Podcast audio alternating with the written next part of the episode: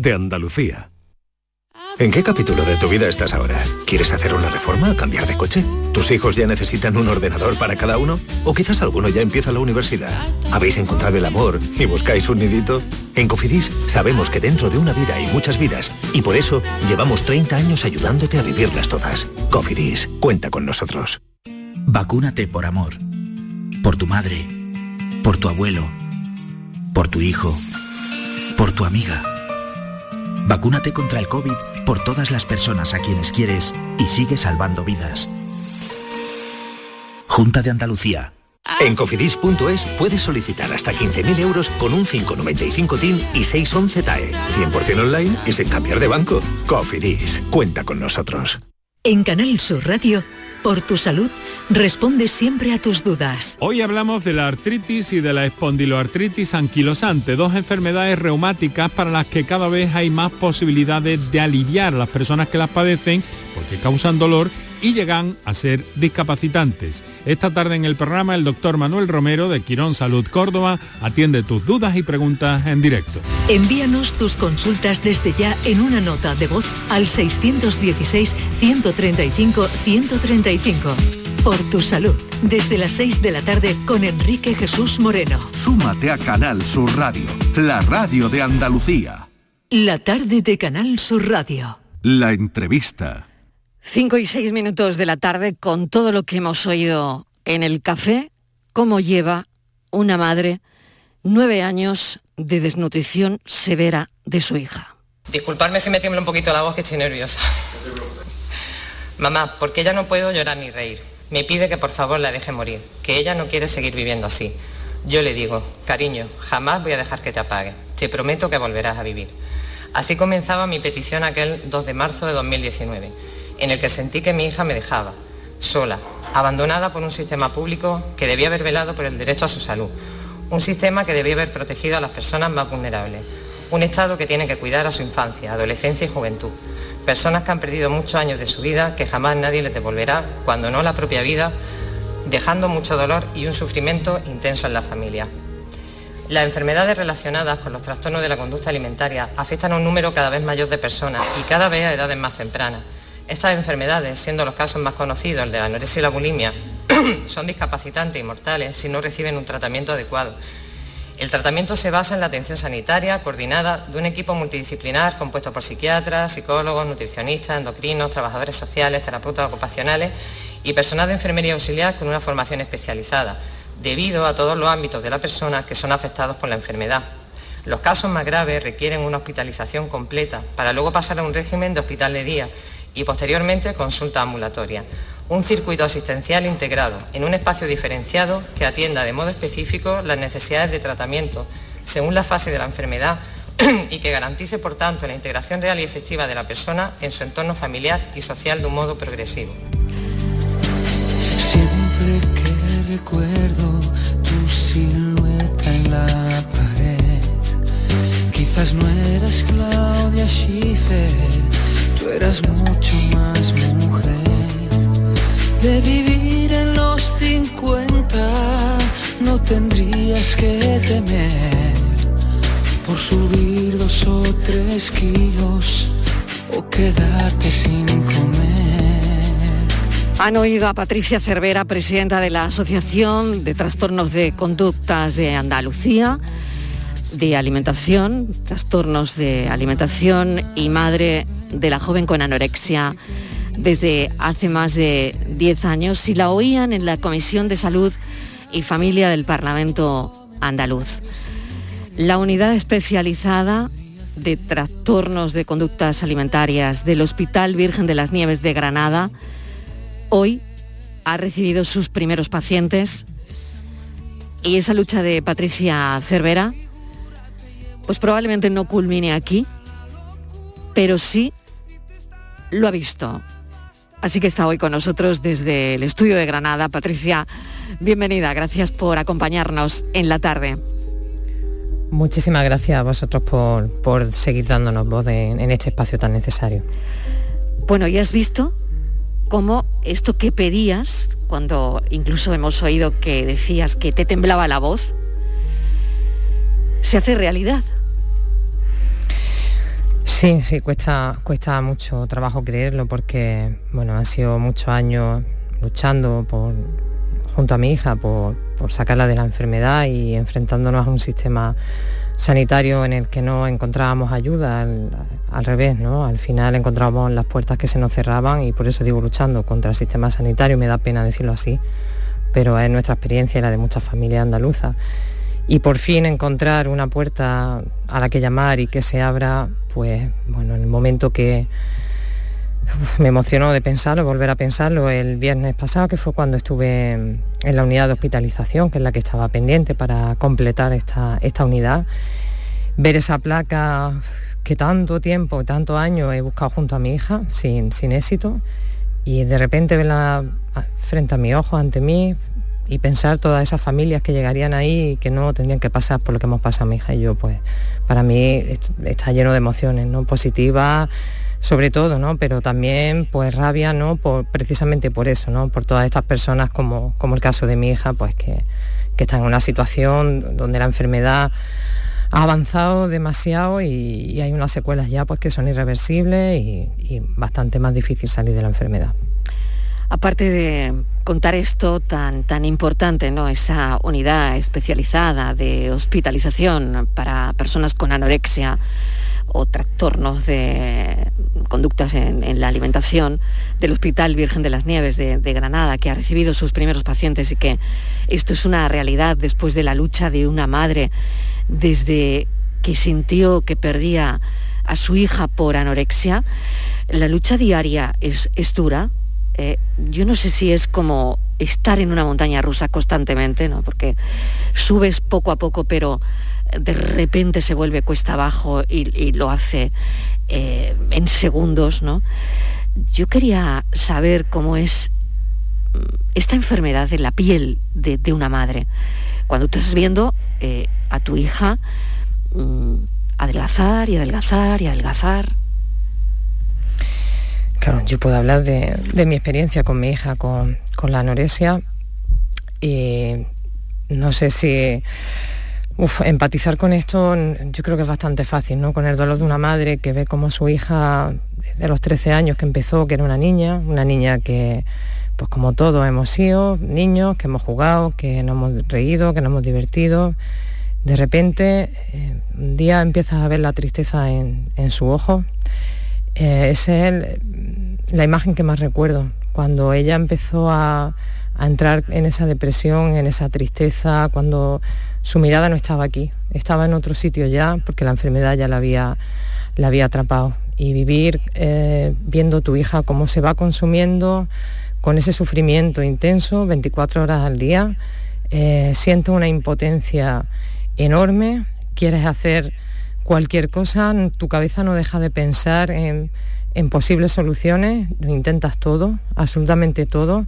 Las personas de tu alrededor empiezan a, lo mismo, ¿no? A decirte a qué intentes hacer, si has probado esto, si has probado aquello y tú ya lo has probado todo cuando ya llevas unos años ahí, ¿no? Con esa enfermedad. Intenta que alguien la ayude, que, y es muchísima impotencia, muchísimo dolor, muchísimo miedo cada vez que tienes que ir a trabajar y, y la tienes que dejar porque no hay nadie que se haga cargo de ella. Es cuando sabes que, que ha intentado suicidarse, como ha sido el caso de mi hija y de muchas otras que, ante tanto sufrimiento y sin recibir ayuda no, no pueden más.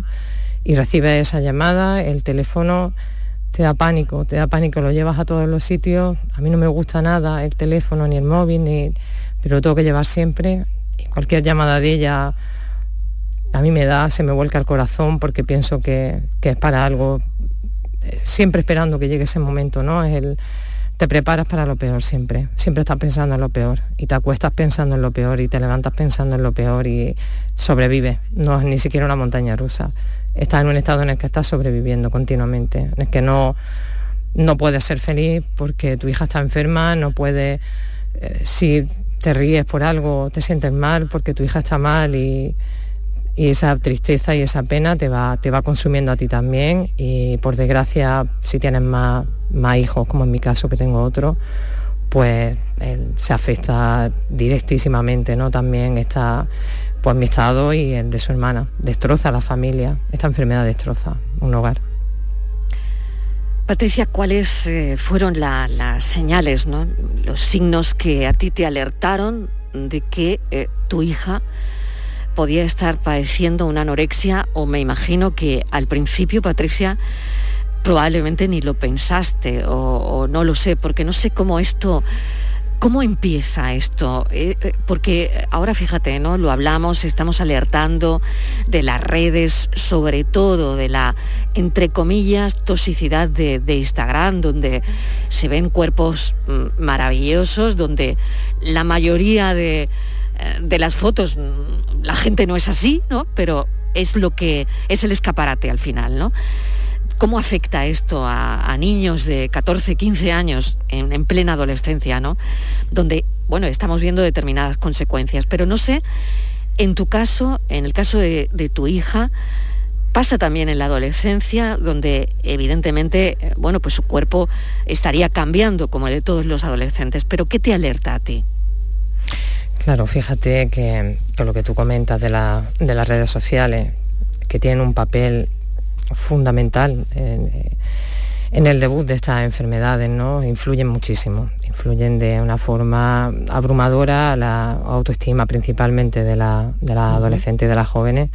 Pero en el caso de mi hija hace ya 10 años, hace 10 años no estaban todavía estas redes tan activas, estaba internet, pero no existían siquiera, no, no, no, no, era la, la imagen como está ahora, ¿no? Tan difundida, ¿no? Por, todo, por todos los sitios con los likes, los me gusta, los comentarios. Pero sí es verdad que ella eh, sufrió, pasó al instituto, pues justo coincidió ese año, y tuvo pues un acoso escolar, sufrió acoso escolar en el instituto, recién entrada. Ella era una niña y es una niña muy sensible, a la que le afecta pues cualquier comentario negativo y más esa edad ella estaba pues muy en esos momentos cambiaba de amigos, cambiaba de entorno y eso fue lo que fue determinante ¿no? para, para que hiciera aparición esta, esta enfermedad. Yo recuerdo que, ella estaba, pues, estaba siempre encerrada en su habitación, no quería salir, estaba todo el día estudiando. Entonces, claro, empezaba, cuando llegaba la hora de la comida, pues decía que se quedaba en su habitación, que, que ya se llevaba algo para comer, es decir, evitaba, evitaba el momento de, de comer. Y recuerdo que, ella me planteó hacer ejercicio, salir juntas las dos y, me pareció una oportunidad fantástica para sacar a mi hija de ese encierro y que pudiera darle el sol, lo vi como algo muy positivo. Y no me di cuenta que, lo que estaba ahí era la enfermedad apareciendo e intentando su único objetivo ahí ya era perder peso, la pérdida de peso eh, ella luego cuenta que, eso hacía, que le hacía sentirse cada vez mejor, era algo que ella podía controlar. Eh, y, evidentemente los comentarios de, y digo evidentemente que no tendría por qué ser así, quiero, es una crítica lo que hago aquí, eh, los comentarios de adelgazado, que bien, se te ve mejor, ¿no? eran comentarios, ella recibía comentarios positivos. Y claro, una persona sensible con la autoestima tan dañada como la tenía, hasta que a mí me contó además lo del acoso que estaba sufriendo, que tardó, tardó un tiempo en contarlo, pues claro, eh, reforzaba lo que ella eh, estaba haciendo, ¿no? La pérdida de peso, la restricción de alimentos, el ejercicio. Y ahí, pues, cuando yo ya me di cuenta, que para mí fue determinante, fue cuando encontré comida escondida, porque, bueno, yo tengo que decir que en mi familia yo esta enfermedad la he vivido con una hermana también, se sabía lo que era. Y a pesar, de, a pesar de eso, no quería reconocer que mi hija, no quería aceptar que mi hija tuviera eso. Yo siempre decía que hubiera puesto la mano en el fuego, mi hija le encantaba comer, disfrutaba muchísimo ¿no? con esos momentos, eh, era una niña alegre, siempre estaba no sé, no, no, jamás, no te lo esperas. Incluso yo que, como digo, conocía esta enfermedad y que podía haber pensado que, que bueno, que aunque no tenía mi hermana relación con mi hija en esos momentos porque estaba muy separada y no había una influencia en ningún caso ¿no? de, de ella, pero podía haberlo esperado y aún así no, lo quise ver, ¿no? no quise hasta que no tuve más remedio y fue muy rápido, bajó de peso rapidísimo y a, los dos meses de, de, testar la enfermedad, poco menos ingresó ya, tuvo su primer ingreso.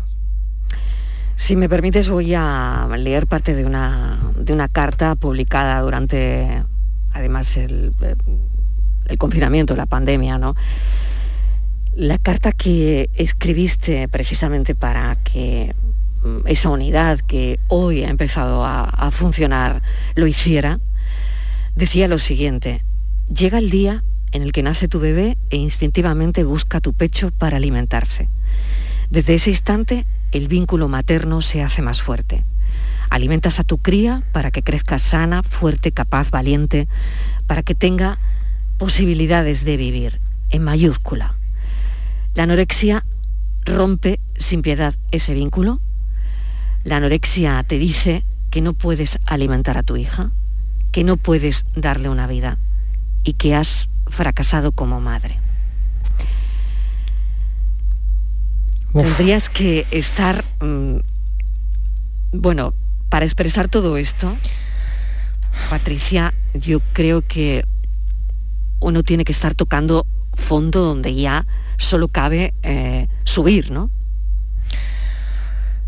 Sí, que toca fondo muchas veces y piensas que ya no va a haber más fondo y por desgracia hay otro fondo todavía, ¿no? ¿Qué te espera? Sí, hemos tenido momentos muy, muy duros, además en el confinamiento, ¿no? Y es cuando además escribí una carta también para contar esa experiencia, ¿no? Con mi hija en casa, sondada, haciendo yo de enfermera con ella. A medida que, la, que la enfermedad avanza, el fondo avanza también. Es difícil, coges impulso, sales porque sabes de sobra que si tú no estás ahí, tu hija va a dejar de estar rápidamente, no va a haber nadie que se haga cargo de ella y eso es una presión enorme, ¿no? Que tengo siempre, siempre conmigo, ¿no? Si no estoy yo pendiente de ella, ¿quién la va a cuidar, no? Y sí, esto te podría preguntar por el por el padre o en fin, pero eres eh, tu familia es monoparental, ¿no? sí, en mm. este caso no hay no hay padre, ¿no?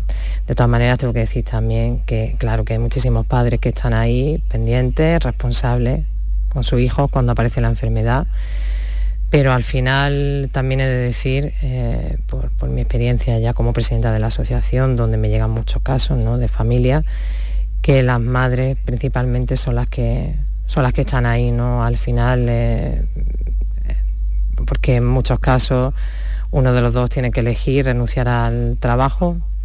Se sigue todavía sacrificando el trabajo de la madre, en la mayoría de los casos, hay excepciones, obviamente, pero normalmente son las madres. E incluso cuando vas a terapia te siguen diciendo, señalando, porque lo digo así, lo digo señalando, yo he pasado, he pasado muchísimo dolor con esto y cuando tengo oportunidad de hablar con otra madre, siempre se lo digo, que lo primero que tiene que quitar es la culpa, que es una enfermedad como cualquier otra enfermedad, que no somos responsables, que lo que podemos hacer es ayudar, pero es cierto que hay muchos mal llamados eh, profesionales que siguen de alguna manera todavía a día de hoy eh, culpando a, haciendo sentir culpable a las madres ¿no? por la enfermedad que desarrolla hmm. su hija cuando cada vez está más demostrado que que hay un factor genético muy alto aquí, ¿no? que hay en fin, factores desencadenantes, como hablabais de las redes sociales, de acoso mm. escolar, etcétera, etcétera. ¿Cómo es convivir con una persona con trastorno de alimentación? ¿Cómo es la convivencia? Patricia, hemos estado hablando antes en nuestro café de las 4 de la tarde, que es un momento distendido del programa, donde hemos hablado de hasta cuándo tienes que ponerle la cena a tu hijo o el desayuno, ¿no? Hablando un poco em, pues de la mm, falta de emancipación de los hijos, de, todo eso. Pero fíjate que nos hemos ido al lado contrario ahora mismo. ¿Cómo es convivir con una persona que tiene anorexia? Yo, la convivencia, te puedo contar la, mía, ¿no? Y, la, y los testimonios que me llegan. En mi caso, la convivencia sobre todo es muy dolorosa.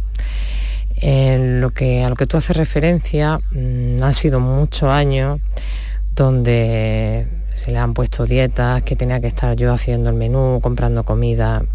Lo que pasa es que mi hija ha tenido tantísimos ingresos, innumerables ingresos, ni ella ni yo ya sabemos cuántas veces ha tenido que, ir a, un hospital, eh, que se ha interrumpido esa convivencia de una forma traumática, muy traumática siempre, porque cuesta mucho eh, estar 24 eh, horas con esa preocupación pendiente y de repente pues que no esté esa persona ahí, con el miedo además, que sabes que está en una situación muy grave cuando, cuando ha ingresado, y luego pues al contrario, ¿no? Cuando sabes que está cuidada y estás más tranquila, porque lógicamente estás mucho más tranquilo cuando lo están atendiendo.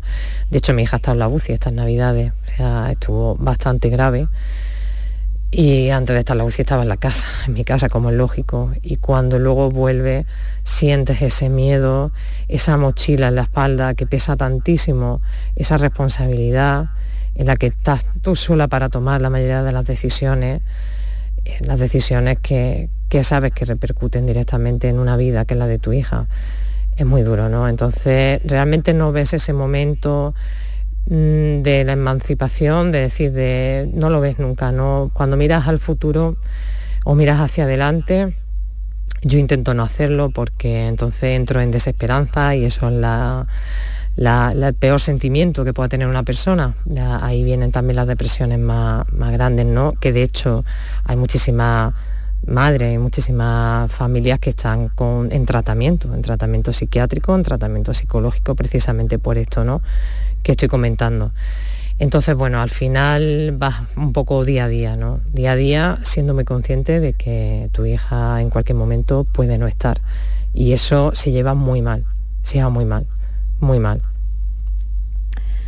¿Cómo está Alexandra? Nos acabas de comentar que bueno, ha pasado las navidades ingresadas la, ingresada en la UCI, ¿no? 23 años desde los 13 con esta enfermedad. ¿Cómo se encuentra ahora? Eh, ¿cómo, ¿cómo, ves este recorrido, el camino que, le, le, hace estar mejor? No sé, Patricia, ¿cómo está?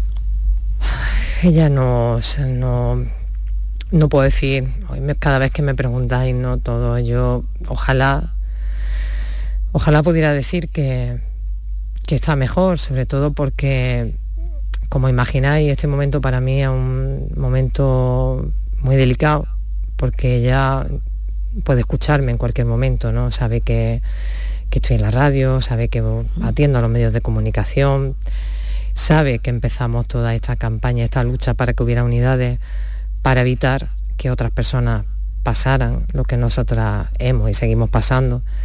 Pero me duele transmitir un mensaje que no quiero que ella perciba como, como negativo por mi parte, pero realmente ella está otra vez en el mismo peso que estaba cuando estuvo en la UCI, eh, tiene los mismos criterios ahora mismo de, gravedad.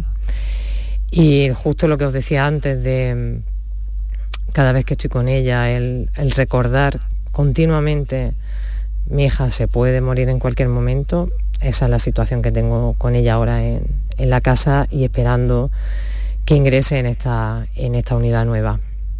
Que lo que donde tengo fe, no quiero perder la fe, desde luego no, no, no lo voy a hacer, no lo voy a hacer y menos ahora, menos ahora que tenemos esta, esta unidad aquí. Tengo que pedirte mm, qué mensaje les darías a las personas afectadas por estos trastornos, a sus familias, Hablas desde la experiencia, Patricia. Podría preguntarte también qué, qué enseña esta enfermedad, ¿no? De alguna manera. Es una pregunta, bueno, porque es difícil, entiendo que es muy difícil de contestar, pero sobre todo mm, con esta lucha que además no acaba hoy, pero que sí que has conseguido a través de esa recogida de firmas eh, desde el 2 de marzo del 2019, que realizas esa petición en change.org, ¿no? Para que hubiese en los hospitales unidades especializadas donde puedan ingresar a estos pacientes. Bueno, pues esto está conseguido. Hay una unidad que, como hemos dicho, hoy ha empezado en el Virgen de las Nieves de Granada, pero ¿qué les dirías? ¿Qué mensaje les darías a las personas afectadas por estos trastornos, a sus familias, eh, a la gente que está pasando o iniciando un proceso que tú ya has vivido? ¿no? Uf, les diría tantas cosas, me pasaría yo. Cuando me llaman, me, paso muchísimo tiempo, ¿no? Intentando transmitir toda esa experiencia que, que tengo. Principalmente eh, les diría que, es una enfermedad larga, pero que necesita un tratamiento. ¿Por qué? Porque, digo por qué les diría esto de esta manera. Porque ciertamente es larga, es una enfermedad que con un buen tratamiento eh, puede durar 4 o 5 años. Esto significa que tiene recuperación, que se puede recuperar la persona, pero es cierto que si te dicen, si tú llegas a como he dicho antes, un supuesto profesional que te dice que esta enfermedad es larga y que tenga paciencia, ese mensaje es falso, es erróneo, porque te transmite que, como yo pensaba en un principio, 7-8 años, cuando pasaran esos 7-8 años mi hija iba a estar recuperada. Con esto quiero decir que donde tenemos que poner el foco es en el tratamiento, en un tratamiento especializado, con profesionales especializados, que no engañen a la gente que no, ni por muy buenas intenciones que tengan eh, cualquier otro tipo de, profesional que se pueda acercar intentando ayudar, no, tienen que ser sitios, unidades especializadas con un tratamiento eficaz para estas enfermedades. Que tengan mucha paciencia, pero sobre todo que se pongan en manos de, de, esta, de estos tipos de unidades.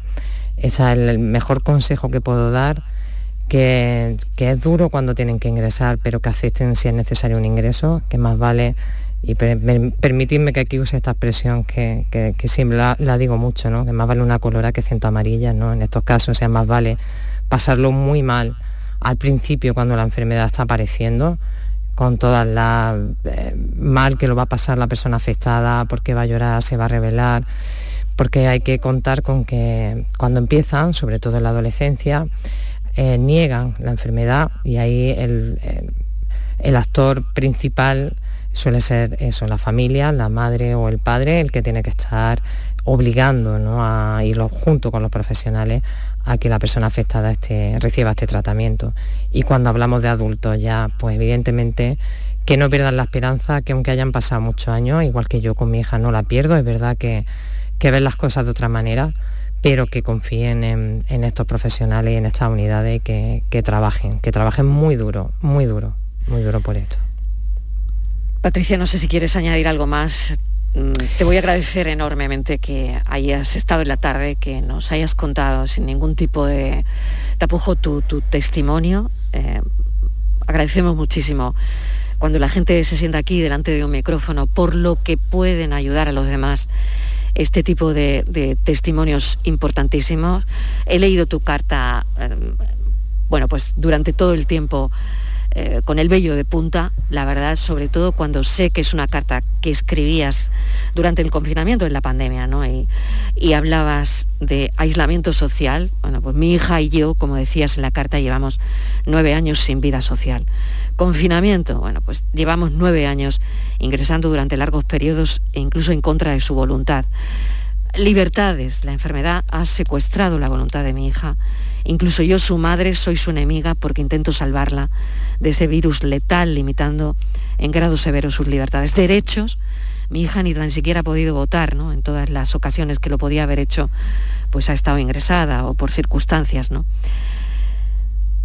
han sido obstáculos la, mayoría de, las, de las veces que te has sentado delante de, alguien que podía supuestamente solucionar tu problema. Y, la verdad es que esa carta que, me llegó, es verdad, durante la, la, pandemia y que ahora que se resuelven, bueno, se resuelven, hay pues una unidad al menos que va a controlar esto, eh, sobre todo bueno, pues hospitalizar a las personas que lo necesiten y que lleguen en un estado lamentable, pues creo que era oportuno darte voz. Así que no sé si quieres añadir algo más. Yo me gustaría, por supuesto, agradeceros siempre el que, el que me deis voz, eh, sin duda alguna. Ojalá yo hubiera escuchado a alguien, ¿no? Cuando empecé todo esto al otro lado, ¿no? Me hubiera encantado. Y respecto, me gustaría terminar pues con la respondiendo a la pregunta que me había hecho antes, qué me ha enseñado o qué, mm. o qué enseña ¿no? esta enfermedad. Mm, me ha enseñado muchísimas cosas, muchas, pero una reflexión a nivel social, colectivo, como humanidad, eh, tenemos que darnos cuenta de lo importante que son los cuidados, lo importante que son los cuidados. Tenemos que dar un giro al modelo que tenemos actualmente, porque es un modelo insostenible. tenemos que pensar en esas personas dependientes, bien por enfermedad o por cualquier otro tipo de discapacidad, eh, que podemos ser cualquiera en cualquier momento, podemos ser cualquiera de nosotros y estar ahí, ¿no? En esa situación y poner el foco. Eso me ha enseñado sobre todo la, enfermedad en que tenemos un déficit enorme en el sistema de cuidados que tenemos y que tenemos que poner el foco ahí todo. Esa, esa es mi principal enseñanza o aprendizaje. Y principal objetivo, por eso está aquí hoy. Patricia Cervera, mil gracias por habernos acompañado y un abrazo y un beso a Alessandra. Suerte, gracias. Muchísimas gracias. Hasta luego, un abrazo.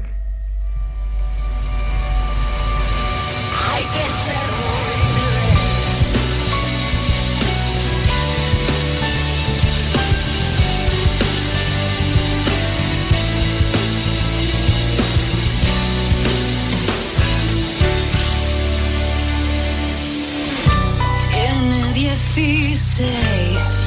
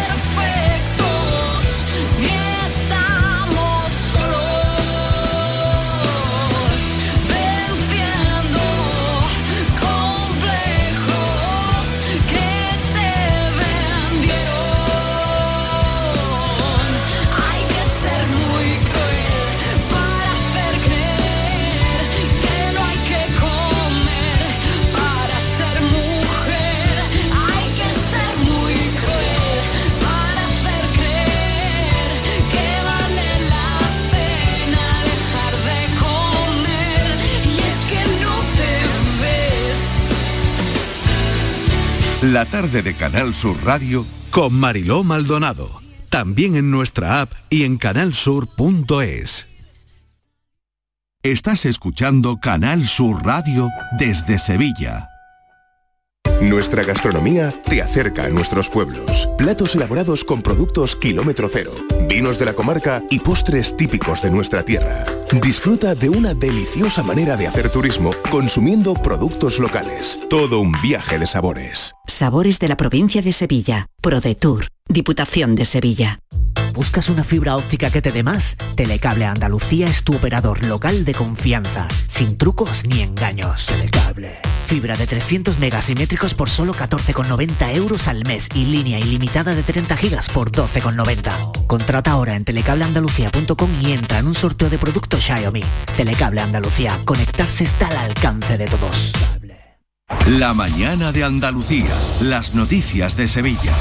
Toda la información que necesitas, con el avance de la actualidad de la jornada y la información de servicio público, la tienes en tu radio. Canal Sur Radio. La radio de Andalucía en Sevilla. Descárgate nuestra aplicación. En ella tienes toda la radio en directo y tus programas favoritos. Fácil y rápida. Canal Sur Radio. La radio de Andalucía en Sevilla. Todo lo que hacemos nos define. Cada acto habla de quiénes somos, de lo que nos importa.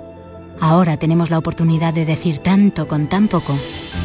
La oportunidad de mostrar lo mejor de nosotros. Por nuestro futuro. Por tu futuro. Llena tu mesa de Andalucía. Junta de Andalucía.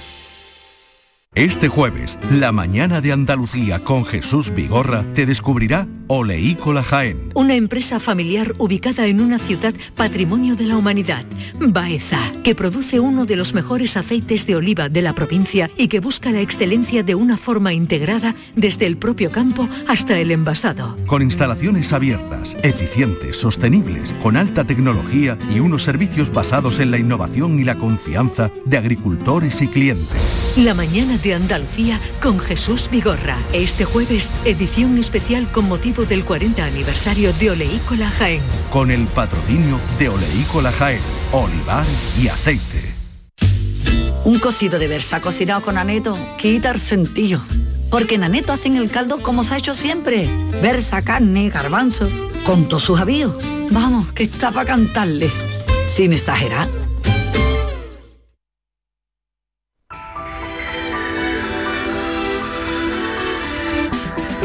Hacemos un alto en el programa Por tu Salud. Enrique Jesús Moreno a las 6 en punto de la tarde. Hoy llega con artritis y artrosis. Bienvenido. ¿Qué tal, Enrique? Bueno, artritis, artrosis, sí, vamos a tocar algunas eh, enfermedades relacionadas con, con, con la reuma, que se decía antes, con las enfermedades reumáticas. Pero básicamente nos vamos a centrar especialmente, si es posible, independientemente de lo que digan luego, nuestros oyentes, vamos a hablar de la artritis y de la espondiloartritis, porque precisamente desde el ámbito científico este mes de octubre está dedicado a hacer llegar a la población, sobre todo con el ánimo de divulgar, de que haya conocimiento y que, las, que las personas también eh, tomemos conciencia de todos estos problemas a propósito de la artritis y la espondiloartritis, que pueden llegar a ser enfermedades bien complicadas, muy complicadas. Para eso vamos a contar eh, nuestro programa en el día de hoy, como solemos, con un especialista que en, ese en este caso va a ser el doctor Manuel Romero Jurado, es jefe de reumatología del Hospital eh, Quirón Salud Córdoba, no va a ser la, no es la primera vez que nos visita y bueno, pues vamos a aclarar todas aquellas cuestiones que nuestros oyentes quieran plantearnos a través de las notas de voz, que hoy esperemos que funcionen, Mariló. Y, también, que no se y también eso es, y también de los teléfonos habituales del programa. Así que, así que esto es lo siempre que te quedará el teléfono, Enrique, siempre, te quedará, el, teléfono. que dicen algunos, decían esta mañana en Vigorra que he tenido que llamar. Que he tenido, que, tenido llamar. que llamar. Claro, claro, fíjate. A mí, ¿sabes lo que me choca de todo esto? De, A de- ver, ¿qué del WhatsApp, choca? lo que más me, so- me, me choca, Sí. pues es que hay que mantener como una especie de cortesía, ¿no? Y entonces, ¿habrá algo más descortés que hablar por WhatsApp? Pero si no dice, razón. sí, pero si no dice, llamamos, además, buenos claro. días, ¿cómo estás? ¿Cómo has pasado la noche? Claro, si no eres claro. muy cortés, parece que, oye, Sí, sí. estás metiendo la pata. ¿Sabes Sí, qué te sí. digo? No sé, es una totalmente pequeña observación que me he permitido. Pues me parece una un buena día te- observación. un día nos da para un, para un especial. Yo creo que sí, ¿eh? yo creo que sí, con esto de la nomofobia también, en fin, madre mía. Bueno, gracias Enrique. Venga, Te escucho a partir de las un 6 en punto de la tarde. Hasta, Hasta ahora. luego.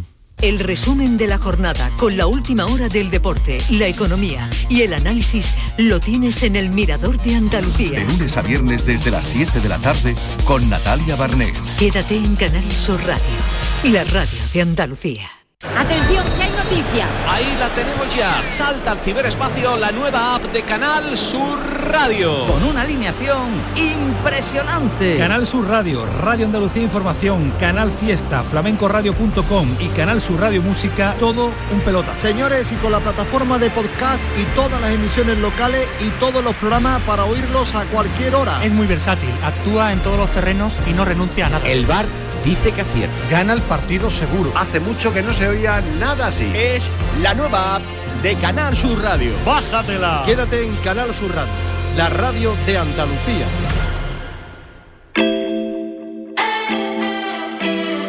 La tarde de Canal Sur Radio con Mariló Maldonado.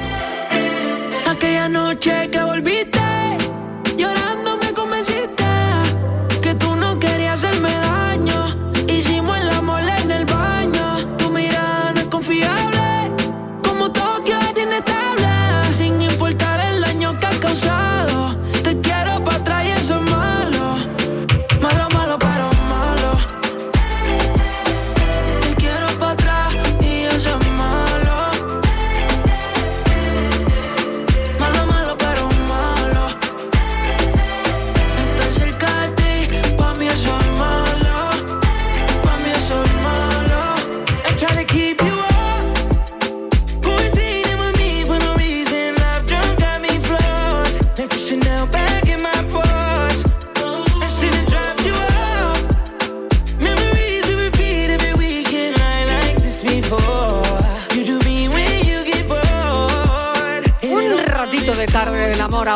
claro que sí.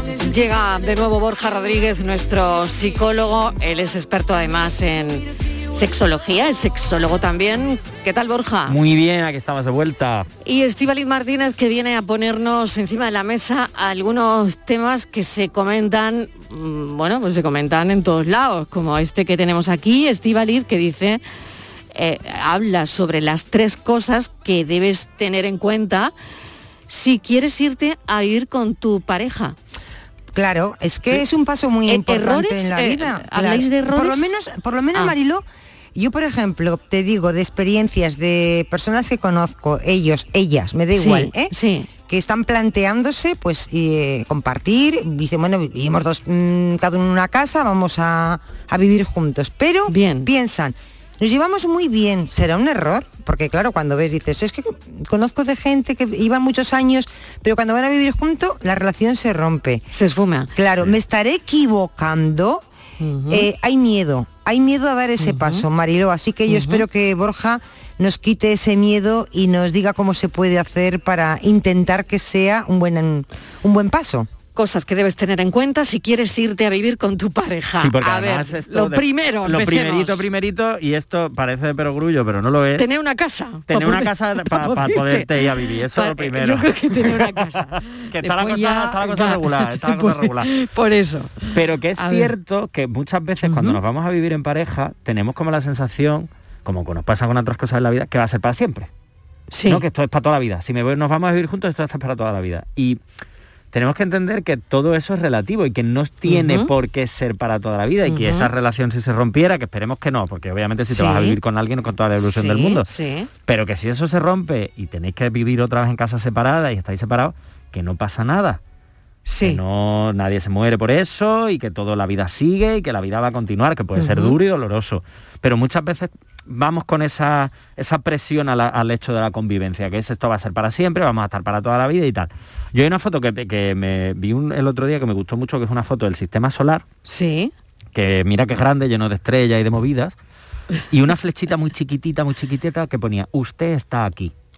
Ah, bien. Como bien. para relativizar todos esos problemas, todas esas Sí, situaciones que se sí, puedan dar. O sea, al menos para ir teniendo un Mm. poco en cuenta eh, todo eso. O sea, que, que vamos a intentar, que, que es duro, es verdad, si Sí. se rompe, pero... ¿Sabes qué pasa, Borja? ¿Sabes Que qué no puedes ir pensando Claro, eso, ¿no? Que se va a romper, ¿no? Claro. Creo que la sociedad Hay que tampoco... disfrutarlo y después ya veremos, Claro, ¿no? pero Marilo, creo que la sociedad Mm. tampoco ayuda mucho, ¿no? Porque cuando... A ver, ¿por qué? pues porque cuando no funciona, que bueno, no tiene por qué salir mal, pero a veces no funciona, eh, eh, se ve como un fracaso, ¿no? Entonces, ah, con lo duro que es ya te tomar la decisión de, de romper, encima esa, es como una doble culpa, ¿no? Es un fracaso y los fracasos nos cuesta mucho, no estamos muy preparados ni educados para digerir bien el fracaso, lo cual nos lleva a hacer un duelo y quien ha vivido un duelo no quiere un segundo, porque Exactamente. ¿sabes? Entonces porque dice, esto duele, yo no quiero más, o sea, esto lo puedo Ya. evitar. ¿Cómo lo voy a evitar? Pues mm, cada uno en su casa. Y a veces es verdad, pero es por el miedo al duelo, es por el miedo a, a ese sufrimiento que tienes que volver a pasar, ¿no? Por todo, porque has roto una relación, porque te sientes de repente sola, porque te- eh, la gente te dice que has vuelto a fracasar. Esa sensación, yo el fracaso lo retiraría, o sea, es una palabra que yo creo que es muy dañina. Exacto, y que además es una de las primeras cosas que nos tenemos que quitar de encima para, bueno, de esas tres pequeñas claves para irnos a vivir en pareja, una de esas es quitarnos la sensación de, bueno, y si se rompe esto va a ser un error y tal, y ese miedo que es natural, porque es un paso importante, pero relativizarlo, como he dicho. Y luego el otro es ver que esto es una decisión, o sea, tener la convicción de que estamos decidiendo ambos irnos sin presiones y sin historia, porque muchas veces, bueno, ya vamos teniendo una edad, bueno, ya después de cinco años juntos, yo creo que ya va siendo hora de compartir piso. Y no, hay que ver si esto es una decisión, si es mi momento, si es el momento de la otra persona. Y entender también que cuando nos vamos a vivir con alguien, pues hay que ceder espacios, hay que eh, llegar a ciertos acuerdos, hay que negociar, hay que compartir, hay que tener responsabilidades compartidas, hay que compartir esos espacios. También no es lo mismo irte a vivir una casa de 16 habitaciones y 15 cuartos de baño que a un estudio de una habitación.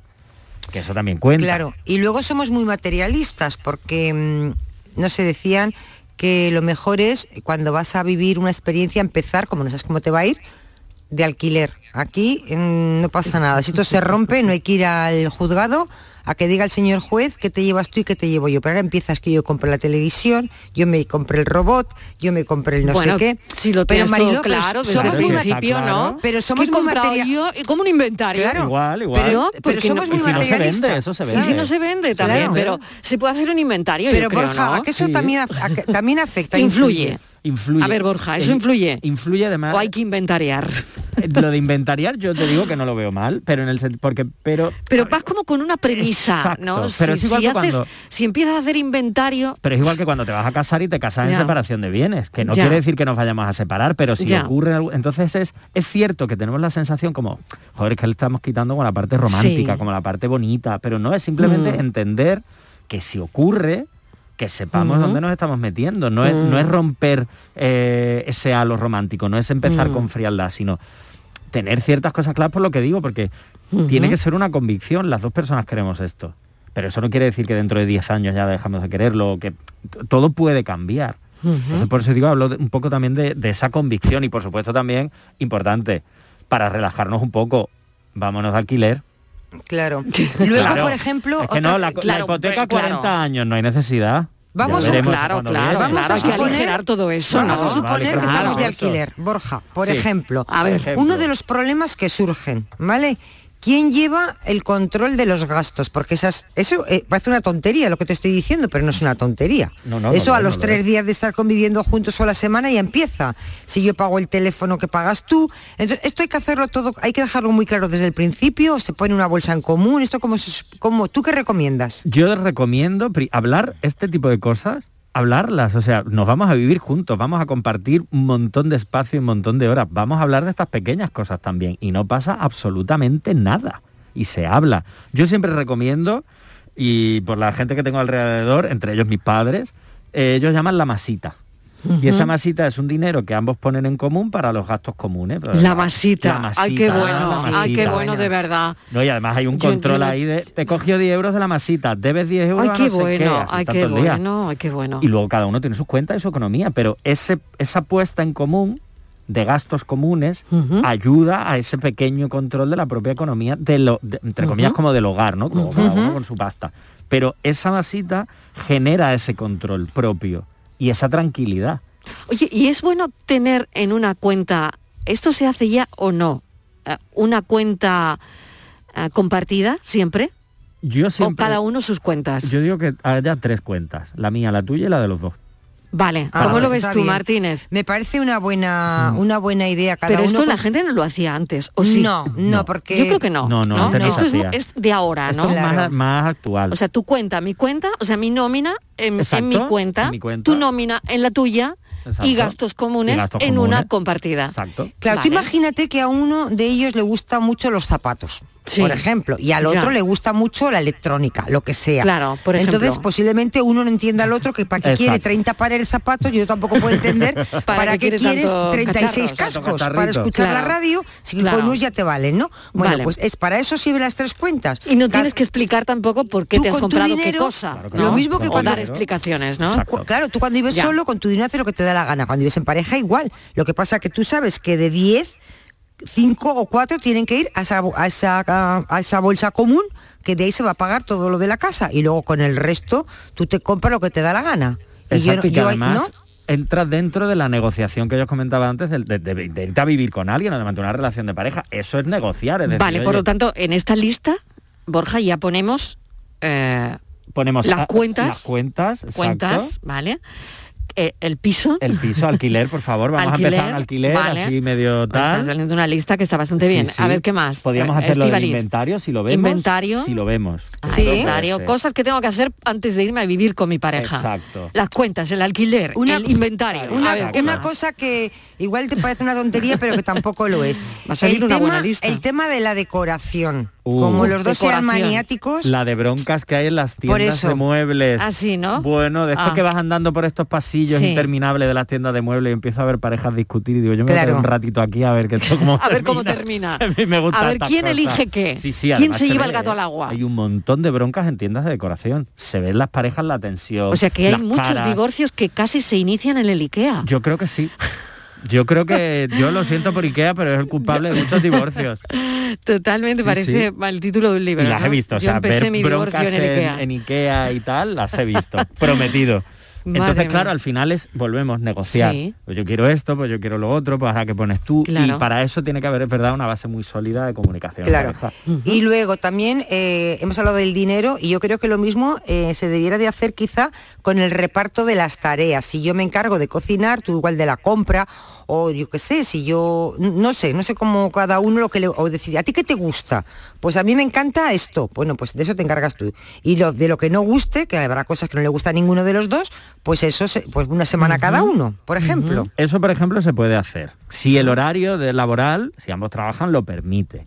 Otra cosa es que, bueno, el horario sea más o menos par o tal, y también se puede negociar. Pero yo siempre digo que además de, de poner un poco en pie cuáles son las tareas que más o menos nos pueden gustar y demás, es que si yo entro en casa y estoy viendo que la cocina está hecho unos zorros, Claro. pues hombre, a lo- o, o que la casa hoy está un poco más desordenada porque mi pareja ha tenido que salir corriendo y tal, puedo ponerme yo a recoger todo eso. Claro, Y al porque revés, ¿no? cuando mezclamos limpieza con amor, eso es amoníaco explosivo. Exacto, eso, eso, eso puede Vale, explotar. mm, tareas, también tareas, lo apunto, ¿no? Tareas hay que apuntarlo. Muy bien. Bueno, pues tengo cuentas, alquiler, inventario, decoración, tareas. Algo importante que me quede porque lo tengo que dejar ya. Sí, hay una cosa que tener muy en cuenta, que es Muy, muy en cuenta. muy, muy en cuenta y muy importante, que es, ¿queremos lo mismo? Joder, que eso lo, eh, que Claro, es que que haber empezado por esto ahí. Hay que, exacto. Claro. Que- pero también entra dentro de todo esto. No, es que yo quiero cuentas separadas. No, yo lo quiero eh, junto. Estoy apuntándomelo. Sí, sí, yo quiero la decoración minimalista, pues yo soy súper barroco. Claro, es que todo esto también hay que tenerlo en cuenta porque en el fondo es parte de ese querer lo mismo, tanto en la convivencia como, oye, lo mejor yo quiero vivir contigo porque me apetece, porque Muy quiero y porque es mi momento, Yo, pero a lo mejor no es el tuyo. desde, desde- desde mi soledad que yo vivo sola. Bueno, con más gente, pero sin pareja, quiero decir.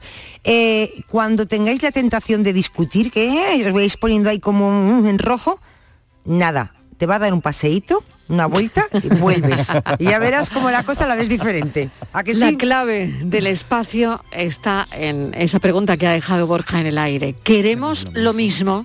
¿Queremos lo mismo?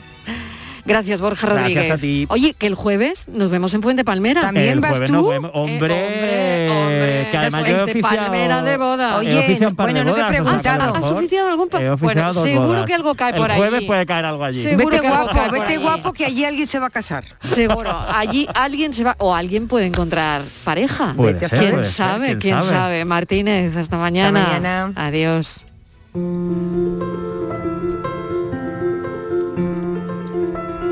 El joven y, brillante obispo de Solsona ha renunciado a su mitra por amor. Ha tenido que escoger entre su amor a Dios y su amor a una mujer. Y me pregunto si por esta elección ha dejado de ser joven y brillante y si por esta elección ha dejado de amar a Dios y la verdad es que no me salen las cuentas. Costó cientos de años que la iglesia reconociera que llevaba razón Galileo. Espero que no cueste cientos de años que reconozca que los hombres y las mujeres podrían ser buenos y buenas obispos y obispas amando a otras personas y a Dios al mismo tiempo.